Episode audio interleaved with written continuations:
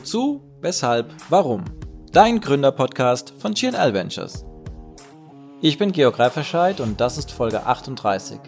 Gründer QA. In unserem Instagram Live vom 3.2.2021 haben wir die folgenden Fragen beantwortet. Wie gestalte ich die Prozesse in meinem Unternehmen? Wie finde ich neue Kunden? Muss ich alles neu kaufen, um es absetzen zu können? Wo kann ich sparen, um meine Ausgaben gering zu halten? Und was unternehme ich bei Liquiditätsschwierigkeiten? Viel Spaß. Genau, wir fangen heute an. Wie gestalte ich die Prozesse in meinem Unternehmen? Ja, eine sehr gute, sehr wichtige Frage, die dann greift, wenn man natürlich jetzt schon ein bisschen, ähm, sage ich mal, im, ja, im Operativen angekommen ist. Das heißt, die Gründung ist äh, schon abgehakt. Man hat vielleicht die ersten Kunden, die ersten äh, Aufgaben äh, zu absolvieren. Die, äh, die Frage hatte schon einen Teil der Antwort praktisch drin, eben genau in einer Prozesssicht. Das heißt, ähm, Prozesse haben gewisse Anforderungen. Zum einen, dass man in Logik denkt. Ja, also es ist ein Definitionspunkt von Prozessen, dass die einen logischen Ablauf haben. Und äh, Prozesse bringen vor allen Dingen mit, dass man in Kunden denkt. Das heißt, äh, wenn ich mit Teams auch arbeite, dann sage ich mal wieder so, intern seid ihr voneinander Kunden. Das heißt, die Marketingabteilung ist der Kunde von ähm, der Controlling-Abteilung, von der Entwicklungsabteilung äh, oder ähnliches. Das heißt, ähm, eine Logikperspektive, logische Abläufe, die Sinn machen, eine Kundenperspektive ist drin und Prozessdenken bringt vor allen Dingen auch eine äh, Transparenz und so Aha-Effekte immer wieder in Teams rein. Ähm, es gibt ja so das, das typische ähm, Werkzeug von Flowcharts, also Ablaufdiagrammen. Äh, wenn ich so Workshops mache, fange ich tatsächlich immer an mit diesen ähm, von der Morning Routine, also sprich, was passiert, wenn du morgens aufstehst, äh, wie sind da genau die Abläufe.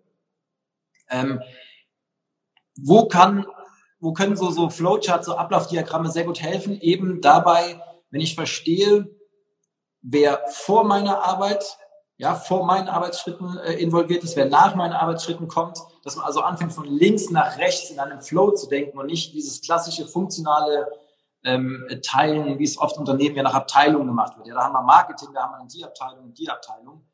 Ähm, insofern Transparenz ähm, hinter den Abläufen und dafür mache ich zum Beispiel auch, wenn ich mit Teams arbeite, immer wieder diese, äh, diese Übung, dass ich den Mitarbeitern ähm, Blätter gebe, wo Zahnräder abgebildet sind. Ja, weil Prozesse haben auch was mit, mit Zahnraddenken zu tun. Das heißt, Zahnräder, die ineinander greifen, damit es möglichst einen Flow gibt, ja, ein flüssiges Ablaufen. Ähm, und dass die Mitarbeiter anfangen, praktisch ihr, ihr zentrales Zahnrad in der Mitte zu sehen, da seine eigenen Aufgaben reinzuschreiben, seine eigenen Aktivitäten und dann auch zu gucken, wer ist davor und wer ist danach gelagert. Das heißt, ein Verständnis von Zahnrädern, von Zusammenwirken, von Abläufen zu, ähm, zu entwickeln. Also wie immer ist es natürlich auch hier jetzt schwierig in einer, ein, zwei Minuten da das vollumfänglich zu erklären. Aber es hilft extrem dabei, endlich mal Verständnis füreinander zu bekommen. Also Aha-Effekte ist wirklich das A und O, was immer wieder passiert, wenn ich mit Teams in diesem Prozessdenken äh, arbeite. Also das heißt, was kann man jetzt äh, mitnehmen als so, so ein paar Bullet Points? Ist interne Kundensicht, nicht nur nach außen die Kunden zu betrachten, ein, ein, ein Denken in, in einem Fluss von links nach rechts, dabei helfen halt eben diese sogenannten Flowcharts, Ablaufdiagramme und äh, wirklich auch in einer, in einer Logik zu denken, die dann auch zu einer Transparenz führt. Das heißt, Leute verstehen, welchen Anteil die eigene Arbeit an dem großen Ganzen von einem Unternehmen auch letztlich hat. Okay, Dankeschön. Nächste Frage holen. Fragen. Ja, das ist ja interessant. Du hast ja gerade schon von Kundenperspektive gesprochen. Ja. Jetzt hier geht's um Exit-Kunden. Wie findet man neue Kunden? Ja, ich meine, das sind immer so Fragen, ne, die könnt ihr jetzt auch, da könnt ihr jetzt drei Monate drüber reden. Ich versuche ja auch zu lernen und wirklich äh, kurz und knapp. Hör auf, von dir zu reden, ja, also jetzt nicht du persönlich, sondern die ganzen Unternehmen, ja, hört auf, immer nur davon zu reden, wie toll ihr seid, wie erfahren ihr seid, was für Kompetenzen ihr habt. Fangt an, die Probleme der Kunden zu lösen. Ja, ein Kunde ist jemand, dessen Problem ich löse. Und wenn ich den abholen kann, im ersten Gespräch jetzt vielleicht auch, dabei, dass ich sage, ich verstehe dich, ja, hast du auch dieses Problem. Und das ist meine Lösung. Das ist der richtige Weg. Und nicht dieses klassische, was so viele machen, ist, zu erzählen, wie toll sie sind, ja, und auch in so einem klassischen Pitch-Deck immer wieder, wir sind so toll, wir sind so toll. Nee, Mann, du löst Probleme, du löst kein Problem. Ja, und wenn ja. ich verstehe auch einfach, dass es da wieder um dieses klassische ne, Haltung, Mindset, die ich, ich versetze mich in die Lage meiner Kunden und ich löse Probleme. Ein Unternehmen, was kein Problem löst, hat keinen Markt. Fertig.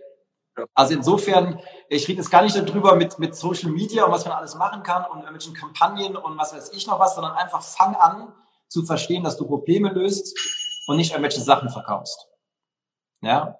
Und hör auf von dir zu reden, sondern versetze dich in die Lage vom Kunden. Ich glaube, das ist die kurz und knapp die, die, die Antwort, die hoffentlich ein bisschen resoniert und triggert. Ja, vor allem aus dem Zusammenhang, dass ja letztlich die Leute werden ja zu Kunden, wenn du das Problem löst. Da musst du ja gar nicht danach suchen, die kommen ja dann zu dir. Also das ja. ist ja, glaube ich, ja. der Punkt. Und ich meine, natürlich können wir jetzt auch hier wieder ganz weit ausholen. Man äh, grundsätzlich rausgehen, wirklich in Kontakt treten. Aber nicht mit, ich bin so toll, sondern wirklich mit, das sind die Probleme, die ich löse. Okay, jetzt geht's ums, äh, ums Geld, wollte ich schon wieder sagen. Genau, muss ich alles neu kaufen, um es absetzen zu können, wenn ich gerade so im Gründungsprozess bin oder vielleicht schon sehr, sehr interessante, spezifische Frage. Also nein, man kann auch tatsächlich ähm, von Privatleuten, Privatrechnungen, die auch keine Mehrwertsteuer ausweisen, ähm, äh, ansetzen. Ja, wichtig ist wie immer, was in der Buchhaltung wirklich so Buchhaltung one-on-one -on -one ist, keine Buchung ohne Beleg. Also sich immer wirklich die Sachen aufzubewahren ähm, und auch frühzeitig. Also selbst wenn man jetzt, ich sage jetzt einfach mal, im April gründet und im Januar schon Ausgaben hat, auch die kann man damit entsprechend reinbringen. Also wirklich auch zu verstehen, dass Ausgaben, weil ich weiß, dass die nächste Frage auch in Richtung Ausgaben geht, ähm, per se nichts Negatives sind, weil wenn man das einfach so übersetzt für sich vielleicht auch im Sinne von ich investiere, weil die haben ja irgendeinen Zweck hoffentlich, ja, dass auch irgendwas besser wird, eine Wertschöpfung besser wird, dann ähm, ist das, hat man erstmal eine ganz andere Perspektive darauf. Aber um jetzt hier nochmal konkret, nein, muss man nicht. Man kann auch sogar von sich selbst Sachen, äh, die man privat einbringt, eine Privatrechnung an sein eigenes Unternehmen stellen, auch so Sachen, auch sowas geht. Ja. Okay. Das ist sehr interessant und gut zu wissen. Dankeschön. Vierte Frage, du hast ja schon ein bisschen vorweggenommen. Äh, wo kann ich sparen, um meine Ausgaben gering zu halten? Es, es ist ähnlich wie die zweite Frage und wie so viele Fragen, die wir hier immer wieder haben. Die Frage ist, wo kommt, also was ist die Perspektive, die, die, die Haltung, die dahinter steckt? Also natürlich wollen wir alle möglichst versuchen, ähm, ökonomisch zu arbeiten. Ja, also im besten Fall natürlich mehr einzunehmen, als man ausgibt.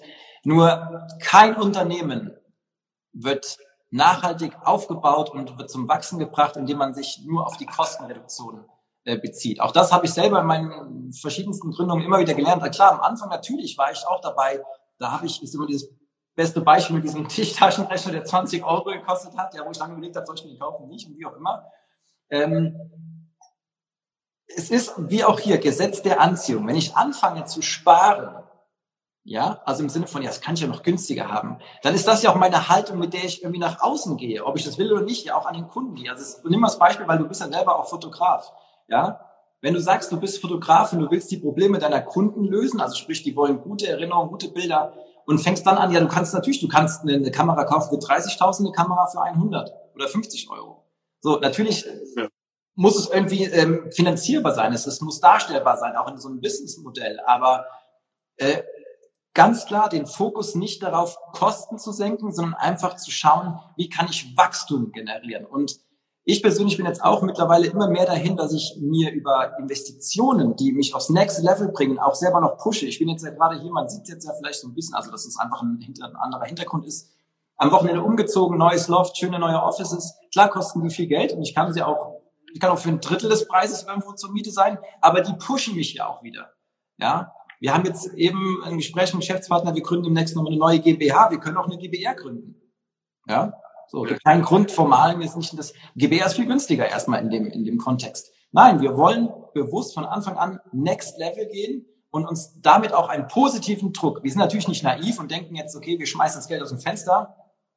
Andererseits, da verweise ich immer auf meinen Lieblings, ähm, der äh, äh, Zitat von Karl Lagerfeld. Und es ist halt faktisch so, schmeiß das Geld zum Fenster raus, damit es zur Tür wieder reinkommt. Man kann jetzt sagen, ja gut, der hat ja leicht reden, auch er hat bei klein angefangen, so wie viele eben andere auch. Also soll heißen, es ist, glaubt mir, es ist die falsche oder die Perspektive, die dich nicht wirklich weiterbringt. Ja, weil wie so oft bei all dem, was wir hier mal so beantworten, es geht ja um die Haltung und das Mindset, was ich mit reinbringe. Und wenn ich das darauf habe, die ganze Zeit oh, zu, zu reduzieren, oh lieber nicht, oh lieber nicht, dann ist das so, so agierig hier. Das ist ja mein Business Behavior praktisch, um gerade ein bisschen zu dämlichen. Ja? So, und was sendet das für eine Energie aus? Das sendet die Energie aus, nee, ich weiß nicht, ich weiß nicht, ob wir gerade neues Druckerpapier kaufen können. Vielleicht können wir es jetzt zweiseitig benutzen, nochmal noch mal drucken.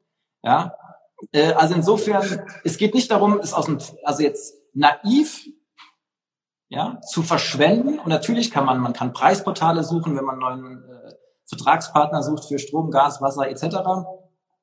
Aber man kann auch genau die gleiche Energie da rein investieren, einen neuen Kunden zu bringen, zu finden. Und auch das, wie alles, was ich hier immer von mir gebe, eigentlich aus, aus der eigenen Erfahrung. Ich habe in, in der Praxis, die ich seit gut zwei Jahren jetzt leite in Frankfurt, habe ich auch im ersten Jahr sehr stark geschaut, dass ich die Kosten beisammen halte. Ja, ähm, wir sind natürlich gewachsen, ja, aber im zweiten Jahr sind wir viel, viel mehr gewachsen, weil ich da nicht mehr den Fokus darauf gelegt habe, also die Energie ja auch, den Fokus ist ja immer gleich Energie, sondern wirklich geguckt habe, okay, wie kann ich jetzt Gas geben hin zu neuen Kunden, neuen Aufträgen, neuen Umsätzen. Und dafür braucht man halt eben im Zweifel auch Ressourcen. Ja, sei es gute Mitarbeiter, die, die dann mehr kosten. Ja, ich kann jetzt auch anfangen, nur noch einfach günstiger Mitarbeiter, aber die bringen dich auch nicht dementsprechend weiter. Also insofern Fokus, falscher, aus meiner Sicht, aus meiner Erfahrung einfach falscher Fokus und viel mehr so betrachten als äh, Investitionen. Ja, alles, was man tätigt, ist eine Investition hoffentlich in die Zukunft und die ist jetzt eine energiefrei und deswegen gar nicht so viel darauf achten, ob man Kosten reduziert, sondern viel mehr gucken, dass auf der anderen Seite mehr reinkommt. Schön gesagt. Letzte Frage. Toll, das passt sehr gut. Was unternehme ich bei Liquiditätsschwierigkeiten? Ja, was macht man denn dann? Ja, gut, das ist jetzt auch. Also ich meine auch jetzt für die, die vielleicht neu dabei sind, zum ersten Mal hören, damit ihr so das Format hier versteht. Das ist natürlich, ich bin weder ein Steuerberater noch habe ich hier rechtliche Beratung. Ähm, wenn du in Liquiditätsschwierigkeiten als GmbH, Kapitalgesellschaft trittst, dann gibt es gewisse Regularien. Das heißt, du musst das frühzeitig melden etc. Aber das lassen wir jetzt mal gerade außen vor. Ähm, wie, wie kann ich die Frage beantworten? Tatsächlich eine ganz, ganz wichtige Perspektive wieder fürs Business. Die eine Perspektive ist, ähm, wirft mein Unternehmen auf Jahressicht Gewinn ab? Ja? Das erstmal zu klären, logischerweise. Also zu planen, auch die Investitionen zu planen entsprechend. Das andere ist aber Thema Liquidität. Und das, was die meisten Unternehmen auch tatsächlich vor Problem stellt, ist genau das. Also Liquidität. Das heißt, selbst wenn du Gewinne machst, heißt das nicht, dass du nicht auch liquiditätsmäßig Probleme hast. Weil Liquidität ist das wirklich die, die flüssigen Mittel. Wie fließt hin und her? Und ganz einfaches Beispiel. Wenn ich mit einem Zahlungsziel von sieben Tagen einkaufe, nehmen wir ein ganz banales Beispiel. Ich verkaufe Laptops, kaufe die bei meinem Lieferanten ein für sieben Tage, verkaufe sie aber, weil ich denke, das ist Kundenservice auf 30 Tage, ja, dann brauche ich von Anfang an für 23 Tage das Kapital, das vorzufinanzieren. Nehmen wir mal so Unternehmen wie Zalando und wie sie alle heißen. Ich glaube, ich, also ich, keine Ahnung, ich kaufe selber da nicht ein, aber ich glaube, 90 Tage haben die teilweise, ja. Das heißt, die haben in gewisser Weise ist das die brauchen für ihr Business ein unglaubliches Kapital, weil die in gewisser Weise als Bank arbeiten, damit die dauerhaft diese 80, 70, 60 Tage Differenz finanzieren können. Und das ist, das ist so der große Punkt beim Thema Liquidität. Schauen, wann gehen meine Gelder ein und wann gehen die Gelder raus. Und viele Unternehmer scheitern sich daran, dass die einfach zu lasch dabei sind, wann die Gelder reingehen, bei den, also von den Kunden. Ja. Also auch da, wir haben jetzt selber auch in der Praxis auch nochmal reduziert von, von 30 auf 14 Tagen. So, warum 30 Tage Zahlungsziel? Ja. Bis der Kunde bezahlt, haben wir schon zehnmal unsere ganzen Lieferanten bezahlen müssen. Also haben wir es reduziert. 14 Tage ist immer noch völlig in Ordnung. Dann auch dahinter sein. Mahnwesen. Also wirklich auf der Seite zu schauen, dass sowas gar nicht erst passiert.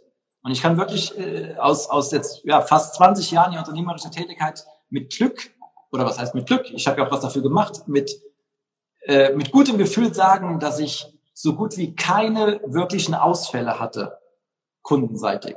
Ja, aber auch natürlich, weil ich Gas weil ich da investiert habe, weil ich geschaut habe, dass wir im Zweifel, äh, das darf ich jetzt gar nicht so laut sagen, aber in Kassel Moskau an der Tür gespielt haben bei manchen auch. Sie haben so, oh, jetzt nehme ich mir hier Leute mit und klingel mal und sag immer, du schuldest mir Geld.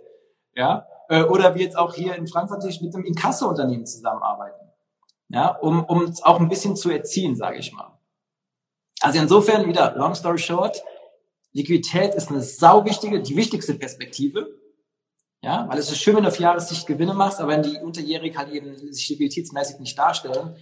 Ähm, und für alle die, die natürlich jetzt irgendwie in GmbH, anderen Sphären unterwegs sind, da gibt's Gesetze, da gibt's Auflagen und wenn man Liquiditätsengpässe oder Verzüge etc. hat, dann hat man immer noch eine Meldepflicht, weil es ja um Insolvenzgefahr, Insolvenzverschleppung geht.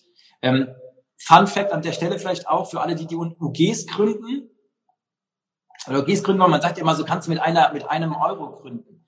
In dem Moment, wo man mit einem Euro gründet und man hat ja aber dann direkt die Gebühren für die Gründung, die ja höher sind als ein Euro, bist du faktisch eigentlich schon fast in dem Moment äh, nicht liquide. Also, das heißt, deswegen ist auch der, der Grund, warum man doch meistens mehrere hundert oder wie viel Euro auch immer nimmt äh, bei einer Gründung von einer UG. Ja. Vielen Dank fürs Einschalten. Wir freuen uns über dein Feedback und deine Fragen unter www.gnl.ventures. Bis zum nächsten Mal bei Wozu, Weshalb, Warum? Dein Gründerpodcast.